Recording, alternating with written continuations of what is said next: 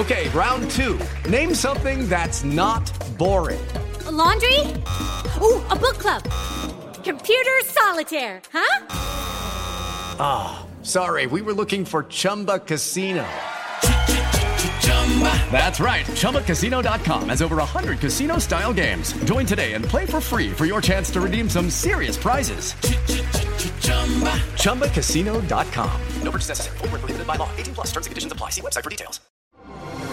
Así sucede con Carlos Martín Huerta Macías. En este podcast recibirás la información más relevante un servicio de Asir Noticias. Bueno, y ahora aquí con nosotros, y me da mucho gusto. Ayer estuve platicando con él en otra entrevista. Dije, no, tiene que venir al radio porque está muy interesante todo lo que sabe el maestro Carlos Castro. Él es parte del comité organizador de la procesión del Viernes Santo y de veras le agradezco mucho que haya aceptado venir esta mañana aquí al radio. Al contrario, al contrario, el agradecido somos nosotros. Muchas gracias, Carlos. A ver, viene la procesión del Viernes Santo que sin duda es el evento religioso más importante del país en Semana Santa, sin duda, pero sin duda. Entonces, eh, eh, ¿por qué ha cobrado tanta fuerza? ¿Por qué tanta gente viene? ¿Por qué sigue siendo un evento al que participan con fe los asistentes? ¿Por qué? Las imágenes que procesionan, ¿por qué son estas imágenes las que salen? En fin, eso es algo que tenemos que saber para poder entender y para poder platicar con las personas que vienen y que nosotros como, como acá en Puebla recibimos y pues que tengamos información suficiente para compartir con ellos. Comencemos por el principio. Eh, hablemos de cada una de las imágenes. ¿Por qué estas imágenes son tan veneradas? ¿Por qué tienen tantos devotos? Sí, muy buenos días. Eh, recordemos que esta era una vieja procesión, era una antigua procesión que se hacía en los tiempos inmediatos después de la fundación de Puebla y que pues fue alcanzando pues para aquella época una importancia muy grande. En el 92 se toma la decisión de recuperar esa tradición y se escogieron pues algunas de las imágenes más representativas de aquella vieja tradición. Eh, por ejemplo, la imagen de Jesús Nazareno del Templo de San José, que es una de las imágenes más antiguas de Puebla y es la imagen más antigua que participa en la procesión, ¿no? Y que pues tiene una historia extraordinaria, ¿no? Eh, porque se dice que su escultor, que era aparentemente un falso converso, pues en las noches se embriagaba y la azotaba y pues hubo constancias de que la, la, la, imagen sangraba, ¿no? Y eso le dio una popularidad enorme al grado de que primero era venerada en el templo de San Pedro y tuvo que eh, pasar a San José, que era una de las principales parroquias en ese momento, y que eh, se le hizo incluso una capilla exprofeso y una cofradía, la cofradía de los nazarenos, que ahora participa en la procesión, que son los que llevan pues su capirote, su cucurucho, ¿no? Como le dicen las personas y es impresionante el paso. Eh, incluso si ustedes observan y la ven procesionar, parece que va caminando porque la, escultura no va sujeta, no va soportada sobre sus pies, sino va con un soporte en la cintura. Entonces, al paso de los cofrades, la imagen parece que camina, ¿no? y bueno, pues con esa tradición. Otra de las imágenes importantísimas, la imagen de eh, el Señor de las Maravillas, ¿no? Que también tiene, pues yo creo que sin lugar a dudas en Puebla es la imagen que tiene más, veneración, sí, que viene gente del extranjero, de muchos lugares a, a verla, ¿no? Que pues también tiene una historia. Eh, cuando se hizo, se hizo junto con dos esculturas de soldados romanos que la flanqueaban y pues también en las noches oían ruidos y resulta que las estatuas cobraban vida y la azotaban, ¿no? Eso le dio una fama muy grande y luego el hecho de que una eh, señora que le llevaba eh, comida a un preso en la cárcel que vivía, que estaba enfrente del templo en aquel entonces, pues este, eh, al ser sorprendida por su esposo que llevaba comida a otro preso, pues le dijo, ¿qué llevas ahí en la canasta? Y ella le dijo, llevo flores de maravilla. Y le arrebató la canasta y la sorpresa fue que efectivamente no era la comida la que estaba ahí, sino eran unas flores de maravilla. Desde entonces precisamente se le llama eh, el Señor de las Maravillas, ¿no?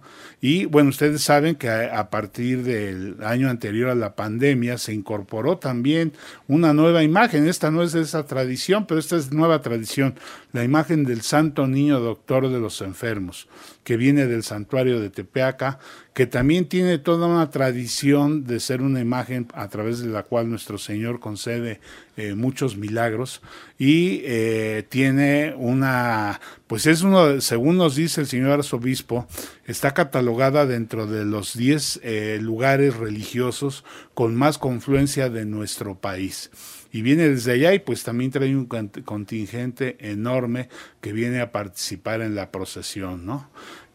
Bueno, ahí, llevamos tres imágenes. Ahí, vamos ahí llevamos tres imágenes. La historia de cada una de ellas de veras se me hace muy interesante. Ya vimos lo de eh, El Señor de las Maravillas, por qué era el Señor de las Maravillas. Pero, por ejemplo, eh, eh, la imagen que viene de Analco.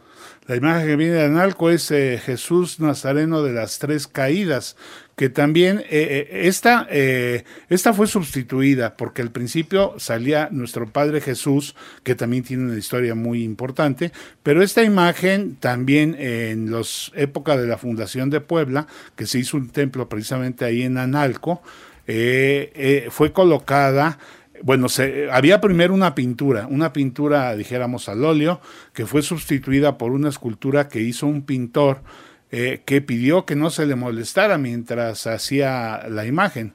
Un compadre suyo que vivía a un lado, que era ciego de nacimiento, oyó los ruidos en la noche, le preguntó al pintor, al escultor qué hacía, le, le platicó y le, le pidió permiso para acompañarlo mientras hacía la, imagen. Al estar casi por concluir la escultura, el, pintor, el escultor le, le, permitió al ciego tocar la imagen y el ciego eh, se le abrieron los ojos, un ciego de nacimiento. Eso pues le dio también una fama muy grande, también se hizo una cofradía de las más populosas y ricas de, de la ciudad de Puebla, al grado que incluso se construyó y se amplió el templo y también se le hizo su propia capilla. ¿no? Esta imagen tiene la particularidad desde que fue elaborada, que en uno de sus pies, e, es una imagen de Cristo caído por, un, por el peso de la cruz en su camino al Calvario, y en uno de los pies, en el dedo grueso, tiene un moretón, así como dijéramos que dio un traspiés y se quedó ahí el moretón. Si uno, si uno se, acerca a ese pie, despide un perfume y todavía lo hace. ¿eh? Yo he ido, eh, me he acercado, me han permitido acercarme y todavía huele a perfume ese, dedo. Bien. Entonces, ese es el, eh, es la imagen que viene de Analco. Analco, sí. Luego hay, eh, este, bueno, hay más del Carmen. Sí, ah, bueno, hay dos imágenes marianas. Sí. La, la imagen de eh, Nuestra Señora de los Dolores del Templo de la Soledad, perdón, la imagen de la Soledad del Templo de la Soledad, que esa imagen también tiene otra historia. Resulta que un, un esclavo que alcanzó su libertad le solicitó a un capitán que le trajera una imagen de España y él juntó su dinero para que se la trajera y se la trajo, es una imagen sevillana. Eh, pues el capitán, mientras se zarpaba el siguiente barco para mandarla, la depositó en un convento en Cádiz. Eh, las religiosas que la tenían en su, pues temporalmente en su convento, eh, la expusieron, se enamoraron de ella y ya no la querían dejar salir. Y entonces la religiosa superiora cayó enferma y solamente se curó cuando permitió que saliera la imagen. Y durante la travesía a América, pues también cuenta la leyenda que muchos milagros se hicieron por intercesión de esa, de esa imagen. Entonces esa fama que la precedió, pues también hizo que en Puebla se recibiera eh, pues con bombos y platillos. Y esa imagen tenía una particularidad, porque en la procesión de Viernes Santo Antigua era eh, porteada exclusivamente por damas y básicamente dijéramos las damas de la alta sociedad, ¿verdad? Ahora, actualmente, precisamente siguiendo la tradición, es porteada exclusivamente por las eh, damas que pertenecen precisamente a la cofradía de Nuestra Señora de la Soledad, ¿no? Solo mujeres. Solo mujeres eh, la, portean. Claro, van eh, resguardadas por caballeros que las apoyan con el palio y con otras cosas, pero exclusivamente mujeres son las que portan esa imagen. Que, que es pesado llevar, llevar las imágenes en un recorrido que no es tan largo, pero sí es de mucho tiempo. Así y el hecho de ir caminando despacio hace más cansada la jornada, ¿no? Sí. Las imágenes en sí no pesan tanto, o sea, casi pesan como un cuerpo humano, ¿no? 60, 70, 80 kilogramos. Pero ya en las andas, con el peso de las andas y luego con los pesos de las flores, los cereales y todos los adornos que les ponen, pues llegan a alcanzar más de tonelada y media cada una de las imágenes. Ay, ¿eh? caramba.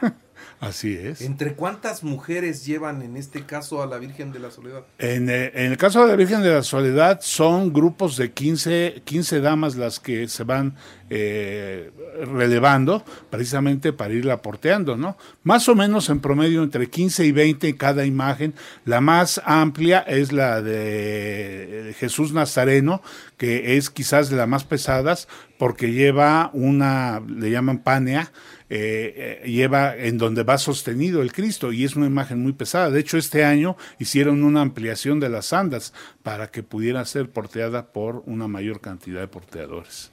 Bueno, eh, ¿qué, qué imagen nos está faltando para La conocer? imagen de, eh, nos falta la imagen de la Virgen de, la, de los Dolores, del Templo del Carmen. ¿sí?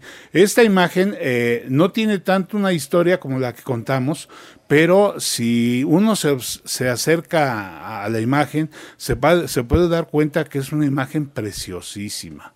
Es una imagen que solo le falta hablar, ¿verdad? Incluso tiene unas lágrimas sobre las mejillas que brillan.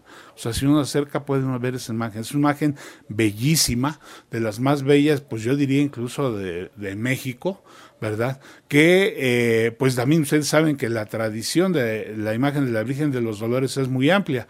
Eh, esta imagen lleva en el pecho, en señal, dijéramos, de, de los dolores, una daga que atraviesa el corazón de la Santísima Virgen. Y en su, en su vestido lleva en la parte del frente un corazón con siete dagas, que son precisamente los siete grandes dolores de la Virgen eh, Santísima eh, en la vida de Jesús, eh, empezando desde el primero, desde la huida, bueno, desde la eh, profecía de Simeón, la huida a Egipto, etcétera, etcétera, hasta la muerte y crucifixión del Señor Jesucristo. Entonces es una tradición de los siete dolores eh, de la Santísima Virgen. Muy bien. Bueno, pues todas estas imágenes estarán a- en la procesión de el Viernes Santo. Ya todo está listo para que ese día. ¿A qué hora van a comenzar a salir de sus templos? Eh, hay que hacer notar que la imagen de Tepeaca viaja desde Tepeaca muy temprano y llega alrededor de las nueve y media al templo de la, de la compañía. Ahí se va a recibir, ahí va a tener más o menos una hora y media de veneración pública, lo cual jun- junta muchísima gente. Y de ahí sale ya para su camino a- Al atrio de la al catedral. atrio. Eh, las imágenes empiezan a salir ya alrededor de las 10, 10, 15 de cada uno de sus templos y esperamos que la primera de ellas llegue 11 y 10 de la mañana a catedral. De 11 y 10 a 10 para las 12 estamos recibiendo prácticamente cada una de las imágenes ya en un orden que tenemos este, prefijado para que en punto de las 12 el señor arzobispo sale y hace la primera reflexión y entonces ya se arma la procesión con el trayecto acostumbrado. Salimos por la 16 de septiembre rumbo al Zócalo, doblamos sobre Juan de Palafox, pasamos entre el Palacio Municipal y el Zócalo, doblamos a la izquierda en la 2 Norte hasta la 4 Oriente, tomamos la 4 Oriente, 4 Poniente hasta la 11 Norte y llegamos al crucero de la Avenida Reforma y la 11 Norte Sur. Ahí se hace una parada de la procesión con una segunda reflexión. Y al concluir esta, la, esta reflexión es aproximadamente entre una 15 y una, una 30 horas. Al concluir esa reflexión, la procesión nuevamente se vuelve a armar para bajar por la avenida Reforma y regresar a, Catedral al filo de las 3 de la tarde. Este año tenemos una feliz coincidencia. ¿eh? Según los historiadores, eh, si lo medimos con el, con el calendario gregoriano, Cristo murió un 7 de abril del año 30 y hoy coincide viernes 7 de abril. ¿verdad? Entonces es una feliz coincidencia que, según la historia, es exactamente la fecha y la hora exacta, las 3 de la tarde cuando acaba la procesión, que sería, dijéramos históricamente, el momento en que realmente Cristo murió. Pues todo esto es el próximo viernes con devoción. Muchos, seguro estoy, más de 100 mil asistirán a esta procesión. Así es, así. Yo solamente quisiera invitar al público en general a que tome sus providencias.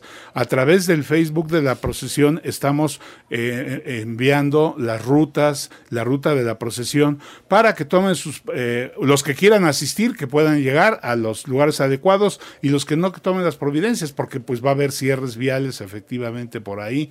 Incluso el Metrobús de la 11 Norte-Sur va a sufrir una interrupción. Entonces pedirles a todo mundo que tome sus providencias para que esto fluya de manera adecuada, ¿no? Pues muchas gracias. Al contrario. Muchas gracias por estar esta mañana aquí con nosotros en el estudio. Así sucede con Carlos Martín Huerta Macías. La información más relevante ahora en podcast.